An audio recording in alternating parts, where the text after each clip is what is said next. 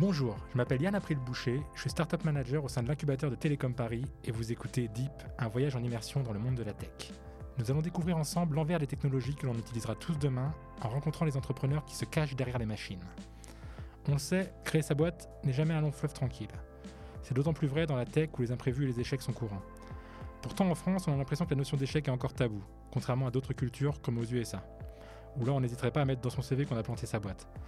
Mais là aussi, il semble que les lignes bougent et que la jeune génération d'entrepreneurs n'a plus vraiment peur de l'échec et n'hésite plus à pivoter et tout tenter. Mais comment réagir face aux imprévus quand on est CEO et que son projet prend l'eau?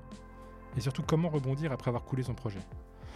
On va en discuter plus en détail avec Jérôme Devos, ex-entrepreneur, fondateur de la startup Asimov. Et on recevra aussi Isabelle Gallo, elle aussi ex-entrepreneur, aujourd'hui partenaire chez Brega. Donc on commence avec toi Jérôme, merci d'être avec nous. Bonjour Yann, c'est un plaisir. Je disais donc tu as fondé une startup Asimov autour de 2016, j'ai plus la date exacte. Oui c'est ça, c'était euh, juillet 2016. Un projet que tu as arrêté aujourd'hui, tu as eu une route un peu sinueuse, c'est pour ça que tu es là. Alors quand je t'ai proposé ce projet, euh, évidemment tu m'as dit que tu aurais préféré, préféré, venir pour parler d'une success story, mais je trouve ça aussi cool de, de parler des échecs. Alors, avant de commencer, tu peux euh, nous rappeler un peu ton, parcours, de nous dire d'où tu viens jusqu'à la, création euh, de, la boîte Oui, euh, je suis ingénieur de formation. j'ai été, j'ai fait ma carrière chez des éditeurs de logiciels une grande partie chez SAP. Euh, j'ai également eu un passage chez une euh, licorne américaine qui s'appelle Sprinkler et qui m'a fait un petit peu découvrir les paillettes et tout ce qui, euh, attire dans, les startups. Chez Sprinkler, j'avais découvert une méthode de vente assez, assez efficace pour obtenir des rendez-vous. Et cette méthode était basée sur l'humain, c'est-à-dire qu'il y avait une personne qui était responsable d'obtenir des rendez-vous. et comment elle faisait, cette, cette personne? Elle envoyait des emails ultra personnalisés. C'est exactement le contraire de ce qu'on fait habituellement. Euh, aujourd'hui, on est plutôt sur des modes euh, gros hacking où on va essayer d'envoyer massivement des messages à tout le monde et globalement toujours les mêmes. Euh, son idée et, ce qu'elle faisait chez, Sprinkler, c'était de, vraiment travailler chaque message en fonction de, celui qu'elle allait le recevoir. Et ça marchait du feu de Dieu. j'ai décidé de le faire, moi aussi, et je me suis appuyé sur cette méthode pour obtenir des rendez-vous, mais forcément, c'était très chronophage.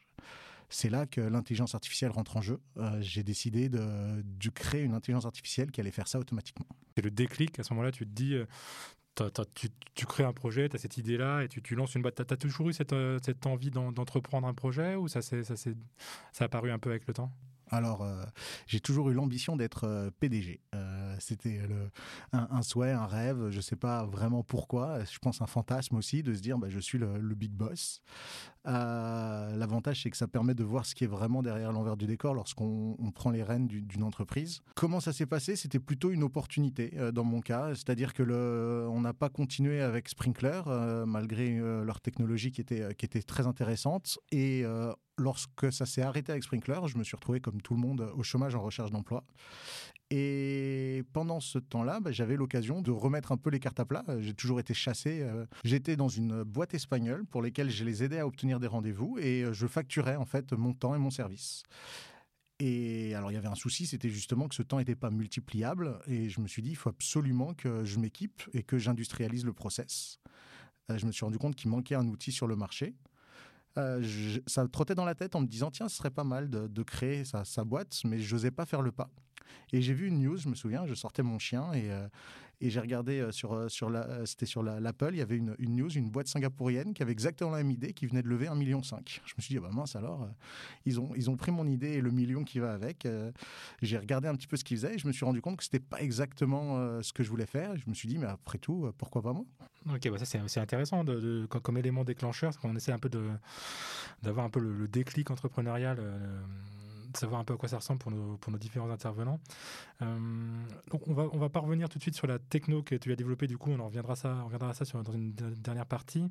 Du coup je veux bien que tu nous parles un peu du, parcours euh, de la boîte, euh, comment ça se passe, tu, développes ton produit, je sais qu'il y, y, a quelques, quelques pivots, il y a des choses qui changent jusqu'à jusqu'à la fin de la boîte où, où il arrive un moment où, où tu peux plus continuer. je veux bien que tu nous, tu nous fasses un peu la chronologie. Oui, alors c'est trois ans, donc je vais essayer de, les résumer. Le premier point, c'est lorsque j'ai eu cette idée euh, avec mon chien, il fallait développer finalement un, premier produit, ce qu'on appelle hein, le MVP dans, le jargon, euh, un prototype. Et là, j'ai fait en même temps ma première erreur. Premièrement, je sais plus développer et coder parce que je le fais plus depuis des années. Je suis commercial depuis, euh, depuis pas mal de temps. Et donc, je décide de sous-traiter ça à une agence. Donc, toutes mes économies, je les mets dans, dans une agence pour, euh, pour sous-traiter un, premier prototype. Et ça, ça prend du temps, de l'argent et ça crée en fait un, finalement un MVP assez rigide, c'est-à-dire un premier bloc qui va avoir des avantages. Ça va me permettre d'avoir quelque chose à montrer, à vendre. C'est comme ça que je suis entré à l'incubateur de Télécom Paris Tech, euh, soit dit en passant. Mais ça un inconvénient, c'est que euh, bah, finalement, ça a orienté déjà ma, mon cursus et mon entreprise vers un produit, vers, une vers des décisions et vers beaucoup de choses qui sont finalement très contraignantes si c'était à refaire, euh, puisque c'est toujours le but lorsqu'on parle des échecs, c'est de, de, savoir un petit peu qu'est-ce qu'on aurait pu faire différemment. Je pense que faire, c'est ce qu'on m'avait dit, hein. on me le dit, mais après, entre ce qu'on nous dit et, ce qu'on fait, c'est différent. Euh, la, première chose à faire, c'est d'essayer d'avoir euh, une esquisse plus qu'un prototype ou MVP. Peu importe le nom qu'on lui donne, euh, le but, c'est de pouvoir avoir des gens qui testent et qui fassent un retour et si derrière, il n'y a aucune technologie, d'ailleurs, si c'est juste du vent, ça va permettre un point qui sera très important, c'est est-ce que des gens le demandent et l'utilisent ou pas et, ça, ça a été un petit peu mon, premier point. C'est-à-dire que j'ai vraiment travaillé dur pour avoir un MVP dont j'étais fier, un vrai petit bébé. Et donc j'ai réussi. J'étais très content de ce que j'ai obtenu, mais je l'avais pas éprouvé du tout sur le marché. J'étais le seul utilisateur. Alors j'étais un bon utilisateur parce qu'en tant que commercial, j'étais ma propre cible. Euh, mais on est toujours biaisé. Euh, lorsqu'on a un enfant, on le trouve toujours plus beau que les autres. Et c'est pas forcément vrai, hélas. Donc du coup, tu as, ce premier MVP qui est en effet du coup euh, pas, la méthode la plus agile pour, continuer à avancer. Euh, là, du coup, tu essayes de, le vendre, c'est ça? Et je réussis. Euh, c'est l'avantage, hein, et c'est un petit peu aussi le biais chez les, entrepreneurs. souvent, les entrepreneurs sont passionnés, ils ont un réseau et, ils ont la gnaque. Ça va leur permettre, dans tous les cas, de vendre, à, part dans quelques cas, mais je pense pas, ça va leur permettre de vendre en fait leur, leur, projet. Et c'est le premier, euh, c'est finalement pas une erreur, mais c'est le, le premier point qui va nous mettre peut-être dans une mauvaise position. C'est-à-dire que comme j'ai réussi à le vendre, je me suis dit bah, je suis sur la bonne voie. Alors qu'en fait, c'est pas du tout un indicateur. Je suis juste sur la bonne voie d'être capable de vendre quelque chose. Le vrai indicateur, ça va être si on est capable de, maintenir une utilisation, un usage ou renouveler des contrats. Et là, c'est beaucoup plus dur et différent. Et c'est là-dessus où je me suis rendu compte euh, qu'il y avait quelque chose qui n'allait pas dans, dans, le produit ou dans le marché euh, d'une façon générale. Parce que du coup, les, les gens euh, achetaient, commençaient à utiliser le produit et, euh, et arrêtaient de l'utiliser. Et tu vois, tu n'avais même plus la, assez de, de, marge de manœuvre pour, pour finalement le faire itérer, ce produit, pour qu'il devienne ce qu'ils attendaient. Voilà, globalement, euh, alors il y avait pas mal de choses sur ce produit, on, en parle comme d'une boîte noire. En réalité, euh, c'était un outil qui allait générer des emails. Euh, cette génération de texte, forcément, hein, avec mes petites économies, là où Google n'arrive pas forcément à, faire des choses super abouties, je ne pouvais pas créer quelque chose de beaucoup mieux. Donc dans tous les cas, on avait une belle boîte qui montrait des emails aboutis parce qu'il y avait un travail humain derrière. C'est-à-dire que nous, on allait peaufiner derrière les emails. Donc on n'avait pas la, possibilité finalement d'être scalable et de dire à tout le monde, bah, tester et de voir qui l'utilisait. On allait se concentrer sur nos premiers clients payants et à eux, on allait travailler les emails. Mais ces clients payants, euh, ils étaient euh, généralement des, employés de grandes entreprises. Donc j'ai réussi à travailler avec Orange, Renault et, et, forcément, ces gens sont ultra sollicités, ont beaucoup d'outils et si les choses ne sont pas idéal tel qu'ils l'imaginent, euh, ils vont pas forcément l'utiliser ou donner la chance euh, d'itérer. Euh, c'est quelque chose qui est justement en introduction, tu, parlais des, des, Américains et des Français. globalement, on n'a pas aujourd'hui en France, lorsqu'on travaille avec des boîtes, l'habitude d'itérer lorsqu'on achète un produit. On s'attend à avoir quelque chose qui marche, et si ça marche pas, on se dit c'est nul, et on va passer à quelque chose d'autre. On va pas forcément se dire, bah tiens, on va essayer d'améliorer le produit avec l'entrepreneur ou la startup. Alors on, lèvera le, voile sur la boîte noire, hein, sur la génération automatique d'emails et comment ça fonctionne dans, la dernière partie. Euh, juste pour terminer, euh, nous dire du coup, la fin, euh, quand est-ce que tu décides d'arrêter? Quand est-ce que tu, te dis, ça y est, je ne peux plus continuer, je vais passer à autre chose? Alors, j'ai, euh, c'est vrai que cette partie-là, c'était finalement que le début, lorsque j'ai eu mes premiers contrats, la partie un petit peu utopique, où on remarque que ça marche. Ensuite, il y a la, chute où on voit que les, utilisateurs ne reviennent pas régulièrement sur la plateforme. Et c'est pas seulement, je vous ai cité deux grands groupes, mais euh, j'avais signé une dizaine de contrats et c'était quelque chose de, on va dire, de, constant. quelles que soient les améliorations qu'on mettait en place, on avait énormément de mal d'avoir une vraie utilisation de l'outil. Et donc, c'est à ce moment-là qu'on a vraiment compris le principe d'itération et d'amener un, produit complètement différent. Donc, on est parti sur des choses assez différentes, ce qu'on appelle du, scrapping LinkedIn ou de l'automatisation des outils de gros hacking, beaucoup plus finalement euh, traditionnels, sur un marché qui est beaucoup plus utilisé, mais avec d'autres besoins. Et euh, on trouve à ce moment-là... Euh, on a une capacité à itérer, ce qui est quand même plus, plus agréable justement pour essayer d'avancer, mais on a brûlé le cache à ce moment-là, j'ai la capacité de lever des fonds euh, avec des business angels, mais les montants que je suis capable de lever sont bien inférieurs à ceux dont on a vraiment besoin. Euh, pour se donner un ordre de grandeur, j'avais besoin de 500 000 euros et j'arrive à en, obtenir 200 000. Euh, ça paraît pas mal 200 000, mais finalement, en faisant un point, on est à un endroit où on ne sait pas vraiment où est-ce qu'on va. On commence tout juste à itérer. D'un point de vue souffle, on s'était quand même un petit peu épuisé j'ai préféré, plutôt que brûler ces 200 000 euros en, six mois, les rendre à, ces investisseurs et, euh, et repartir sur, euh, sur de nouvelles aventures. Ok, bah écoute, je te remercie. Euh, on va passer à la deuxième partie et on se retrouve juste après. Alors, on passe donc à la deuxième partie. Je suis ravi de te recevoir, Isabelle. Bienvenue dans ce studio. Merci.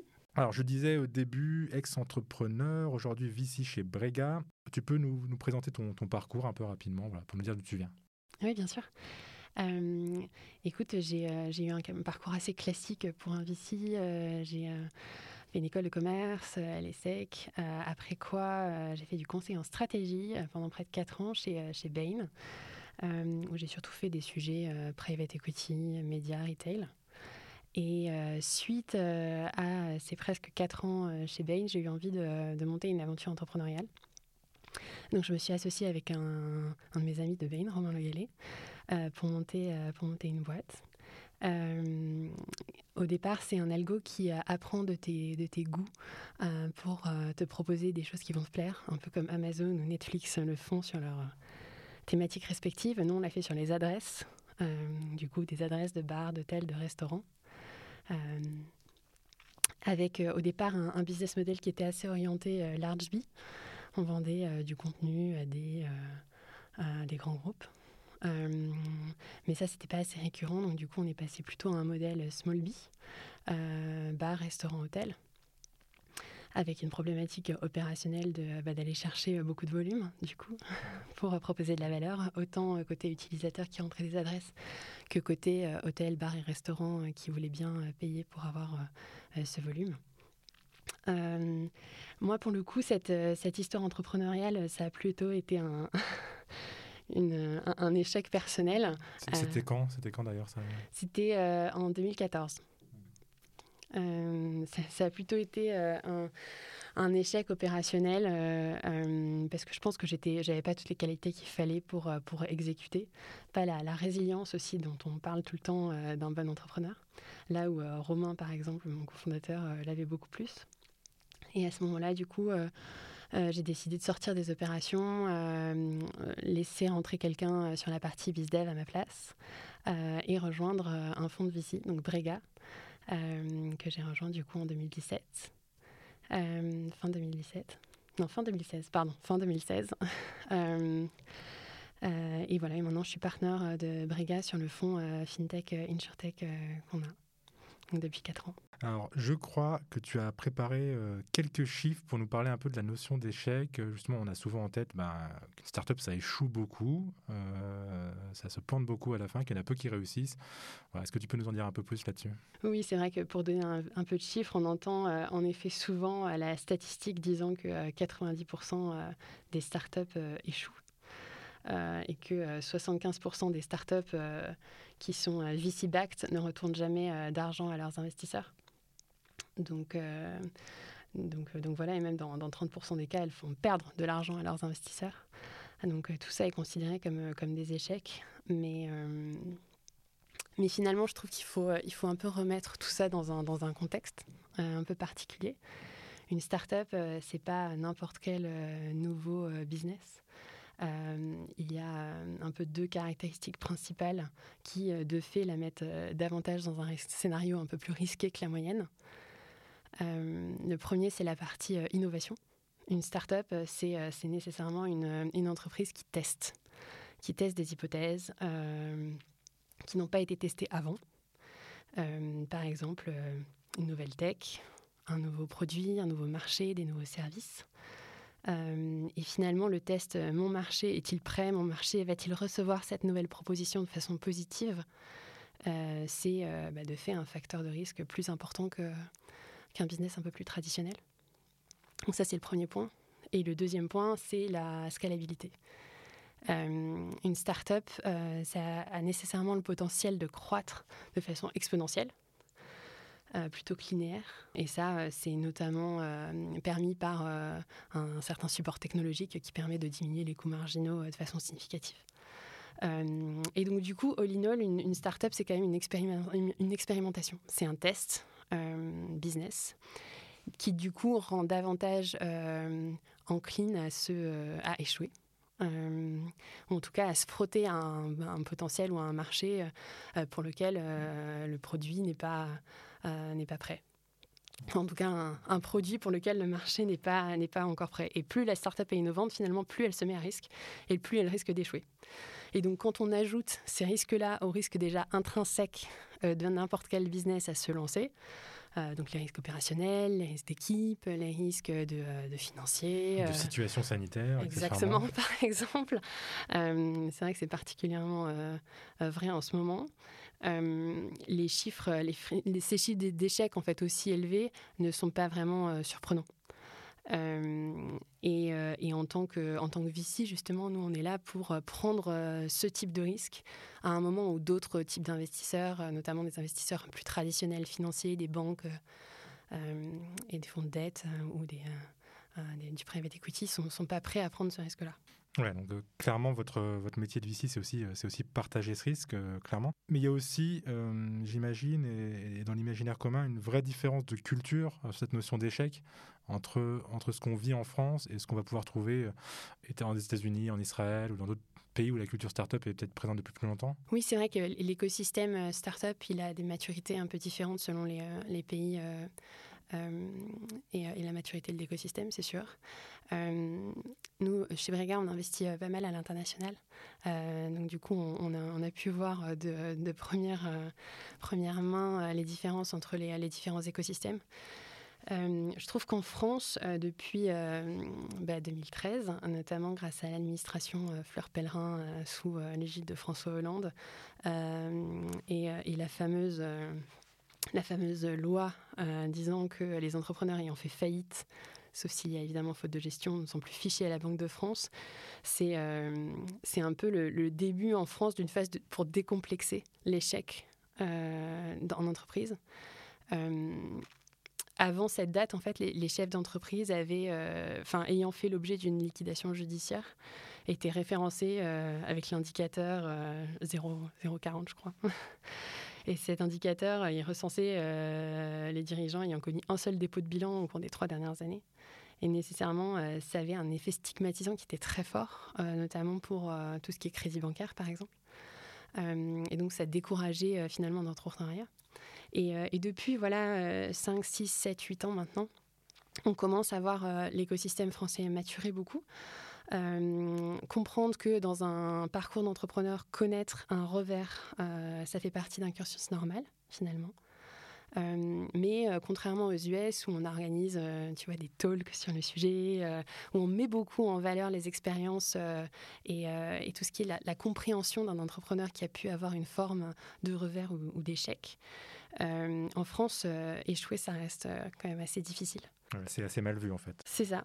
Et, depuis, il y a eu quand même beaucoup d'efforts. Hein. Il y a des tribunes pour délier les langues. On, voit beaucoup d'entrepreneurs s'exprimer sur Medium, par exemple, sur Why I Failed My Startup, pour évoquer toutes les lessons learned finalement des, échecs. mais on est encore loin d'en faire quelque chose de valorisant, comme ça peut être le cas dans les pays anglo-saxons, par exemple. Euh, et, voilà, et le résultat, c'est que euh, en tant qu'entrepreneur, quand tu te sens euh, en train d'échouer, finalement, tu ne peux pas en parler. la start-up, c'est beaucoup de paraître c'est ne jamais montrer que ça va pas. Sinon, tu te mets à risque en fait de perdre l'intérêt de l'écosystème pour toi, ce qui implique que tu risques de ne plus arriver à attirer les talents, que tes partenaires se désintéressent de toi, que les financiers ne viennent plus frapper à ta porte pour investir dans ta, boîte. Et finalement, même tes amis et ta famille finissent par te demander pourquoi tu t'entêtes.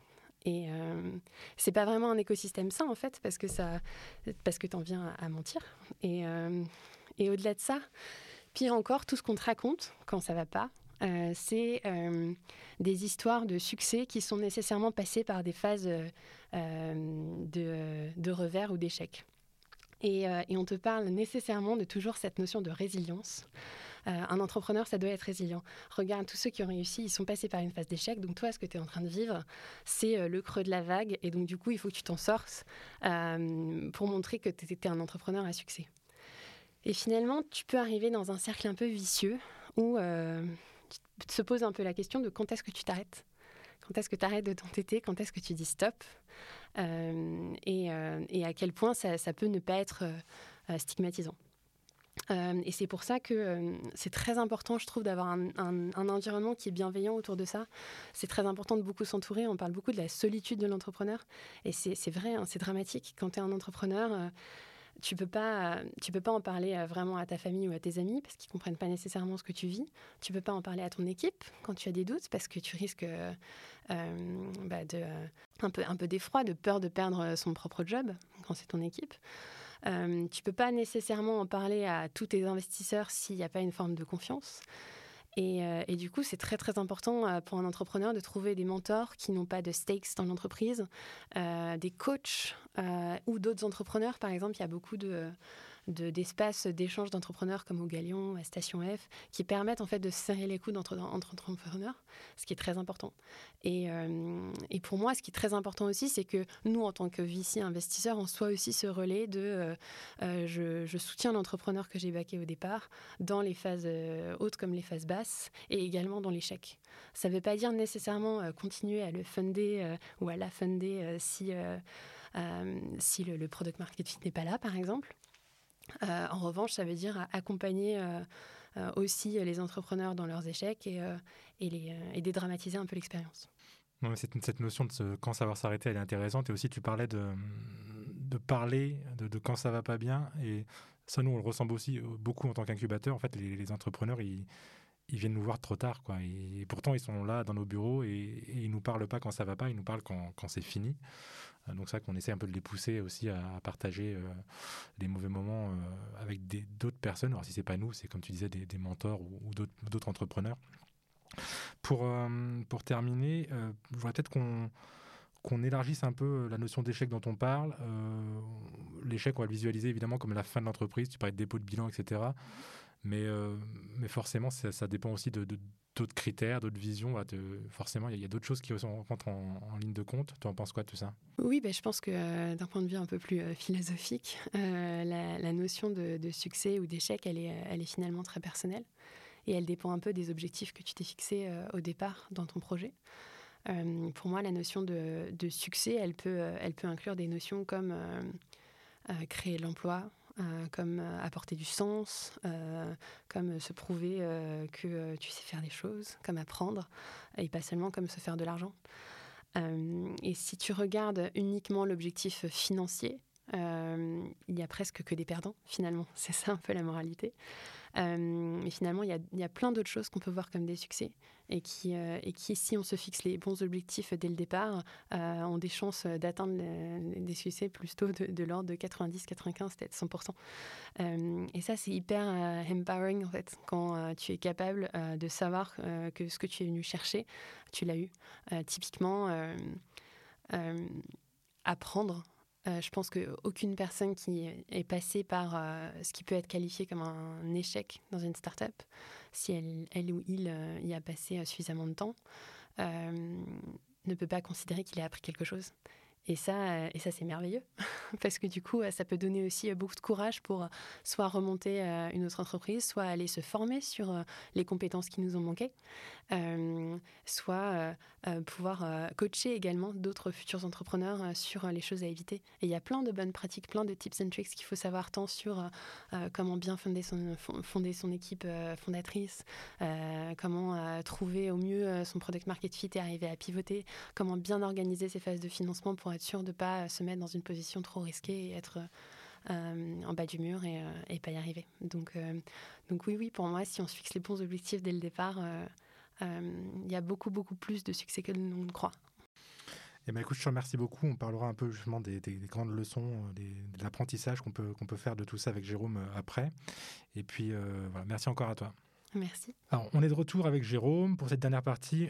pour terminer ce podcast, je voulais parler avec toi de deux choses. Alors, d'abord, lever un peu le voile sur euh, ce que c'était Asimov d'un point de vue techno. On a parlé un peu de génération automatique d'emails, d'intelligence artificielle, on va en discuter un petit peu plus.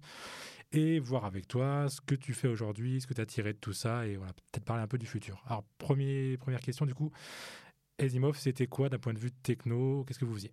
Alors, Asimov, c'était un outil de génération automatique d'emails c'était composé de plusieurs briques. Euh, une première brique, c'était d'aller euh, ce qu'on appelle dans le jargon du social listening, c'est-à-dire d'aller récupérer de la donnée sur Internet euh, pour pouvoir trouver de l'actualité. Si je prends contact avec toi, par exemple, je vois que tu enregistres un podcast et je, vais t'envoyer un email en disant bah, super, un nouveau podcast qui arrive, ça serait intéressant qu'on discute d'un prochain sujet. C'est beaucoup plus engageant que simplement envoyer un, message sans sujet personnalisé.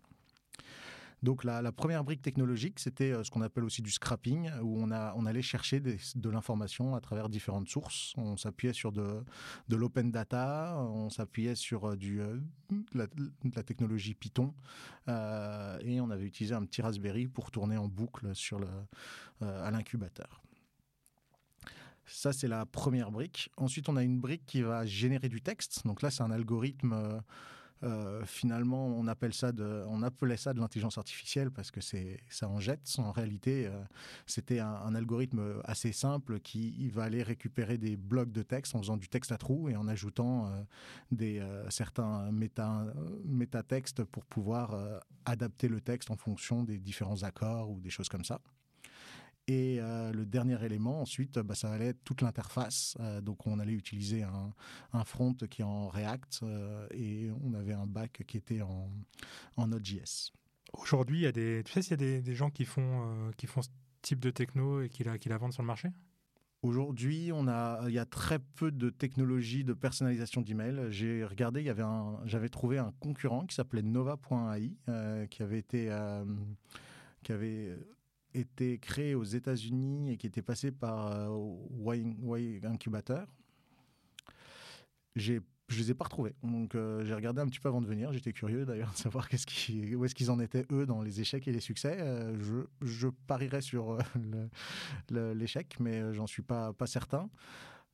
sinon, il y a énormément d'outils toujours qui existent, mais qui vont permettre à des, aux utilisateurs de créer des, des campagnes, mais pas forcément d'avoir un texte qui est généré automatiquement le dernier, la dernier élément qu'on a sur, euh, je ne sais pas si vous utilisez euh, Gmail, mais sur Gmail, il y a des suggestions de texte. Donc c'est très très différent de ce que moi je voulais, là où je voulais aboutir, mais qui est aujourd'hui avec le machine learning, ce qui est le plus, euh, le plus ressemblant de, ce que j'espérais un jour faire. Avant d'en venir sur, sur ce que tu fais aujourd'hui, tu vas nous, raconter un peu où tu en es. C'est quoi la, la plus grande leçon que tu as retenue de, de toute cette aventure? J'ai appris beaucoup sur moi-même, j'ai appris beaucoup sur le, la confiance, sur le, besoin aussi d'être à, plusieurs lorsqu'on a une aventure entrepreneuriale. C'est d'ailleurs un des critères euh, euh, des, investisseurs qui est un peu irritant lorsqu'on n'a pas tout de suite euh, trouvé son associé. Mais c'est vrai que c'est un, ça demande tellement d'énergie que le fait d'être plusieurs permet en fait de, se motiver à plusieurs et de, de, justifier en fait ces efforts que l'on donne. c'est toujours plus facile de se dire bah, je continue à travailler parce qu'on est on est ensemble sur cette aventure. Euh, et je pense que ça, lorsque lorsqu'on est en difficulté ou lorsque c'est les passages assez durs, euh, le fait de ne pas être tout seul, c'est un point qui est assez, assez critique. Et du coup, tu as, rebondi comment après cette aventure? Donc la, fin de l'aventure euh, Esimov, c'est quand? Alors c'était à partir de la novembre globalement 2019. Et après, il se passe quoi pour toi du coup? Alors on avait le choix de continuer. On avait, comme je, l'avais mentionné rapidement, on avait un outil de ce qu'on appelle de gros hacking qui allait automatiser la, prospection sur LinkedIn. On souhaite le garder comme un petit projet annexe. En réalité, on l'arrêtera euh, quelques mois ensuite euh, pour plusieurs raisons, mais une des raisons, c'est que lorsqu'on a des, crédits Amazon et, lorsque les crédits s'arrêtent, euh, Amazon devient très très cher, AWS, et, c'était pas du tout, ça devenait plus du tout intéressant. L'autre point, c'est que lorsqu'on a vraiment quitté l'entreprise, c'est dur de garder ça comme un, projet annexe. notre esprit passe à autre chose. Aujourd'hui, j'ai rejoint une, très belle entreprise qui s'appelle Botify, dans, un, dans ce qui est une Martech, c'est une 120 euh, personnes et euh, j'ai repris mes premiers amours, donc je suis responsable commercial chez eux. Et, ça fait quoi alors de, repasser au salariat quand on a été, euh, tu disais, PDG, CEO, peu importe comment on l'appelle? C'est au début un choc, hein, je ne le cache pas. Un petit côté, un petit côté frustrant qu'on ne peut pas ne pas ressentir. Et très vite, il y a aussi un confort, le confort du salariat qui revient et une, une compréhension euh, différente en fait et des dirigeants, le poids qu'ils portent, le poids qu'on ne peut pas porter en tant que salarié, euh, même quel que soit l'investissement en tant que salarié, euh, c'est pas le c'est pas le même type d'investissement et donc c'est un c'est un, équilibre intéressant. le fait de pouvoir justement, lorsqu'on quitte quelque en tant que commercial, on est toujours connecté. Moi, je suis quelqu'un d'ultra connecté. si on m'écrit un email à 9h, généralement à 9h10, il est répondu. Euh, mais j'ai pas le même poids que quand j'étais euh, entrepreneur et où je recevais aucun email à 9 h euh, puisque quand on est entrepreneur finalement on ne reçoit pas tant que ça. on a, il y a, une, certaine un certain côté agréable de, de, ne plus devoir porter finalement l'ensemble de, de l'entreprise. Euh, par contre, naturellement, le biais et, ce qui est plus dur, c'est qu'on peut avoir, en fonction des différentes euh, frictions euh, liées, à, liées à une entreprise, on peut avoir une, une frustration là où on a une excitation lorsqu'on est entrepreneur. Ok, je comprends. Et du coup, ma dernière question, tu, tu relanceras un, un, projet à jour, à ton avis, ou ça te trotte encore dans ta tête? Hmm, c'est une bonne question. Euh, aujourd'hui, je ne sais pas. On me propose, hein, c'est assez amusant, c'est que de nombreux euh, entrepreneurs avec qui j'ai travaillé me proposent de, rejoindre leur, aventure. C'est souvent des aventures qui sont au, même stade qu'Aizimov, c'est-à-dire risquées. Aujourd'hui, euh, aujourd'hui, j'ai pas du tout envie de reprendre un risque. Euh, je m'occupe et je suis avec mes enfants. j'ai acheté une maison, donc j'ai repris pour quelques années, en tout cas, une certaine stabilité. Après, l'aventure était quand même très grisante si euh, sans faire les mêmes erreurs et en, ayant la capacité de faire des bons choix au début, euh, je pense que c'est quelque chose que, je pourrais reproduire. Ok, je te remercie. Alors, question bonus, celle qu'on pose à, tous nos invités. Euh, c'est quoi pour toi la technologie émergente, la technologie, la technologie du futur qui va un peu tout révolutionner dans notre quotidien? Et à l'inverse, est-ce qu'il y a une technologie que tu trouves un peu, un peu borderline, qui te fait un peu peur ou qui est un peu inutile à tes yeux?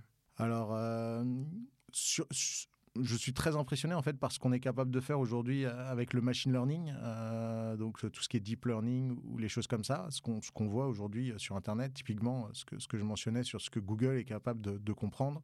Mes enfants parlent avec Google Home, mais si au début ils, ne se comprenaient pas les deux, aujourd'hui Google Home les comprend beaucoup mieux. donc c'est impressionnant et parfois ça fait peur sur le sur le côté euh, potentiellement espionnage, forcément, euh, et, euh, et, le côté manipulation ensuite des, des nouvelles. J'ai vu, et je pense que beaucoup de, beaucoup de personnes ont vu ces vidéos où une personne dit des choses qu'elle n'a jamais dites à travers du, du morphing.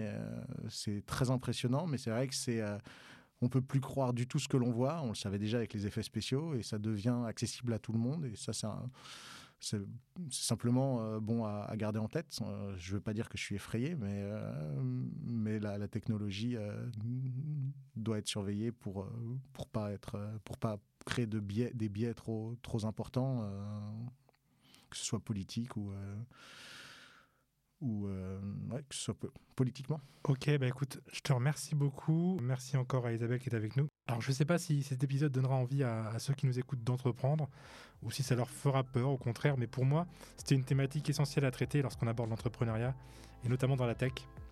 À tel point qu'on recevra sûrement un jour d'autres entrepreneurs qui nous, qui nous parleront de, là où ils ont échoué. Enfin, ce qui est sûr, c'est que l'échec n'est jamais vécu de la même manière en fonction des personnalités de chacun.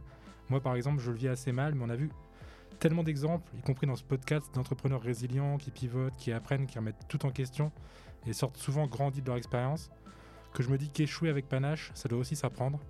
En attendant, je vous dis à très bientôt pour un nouvel épisode de Deep.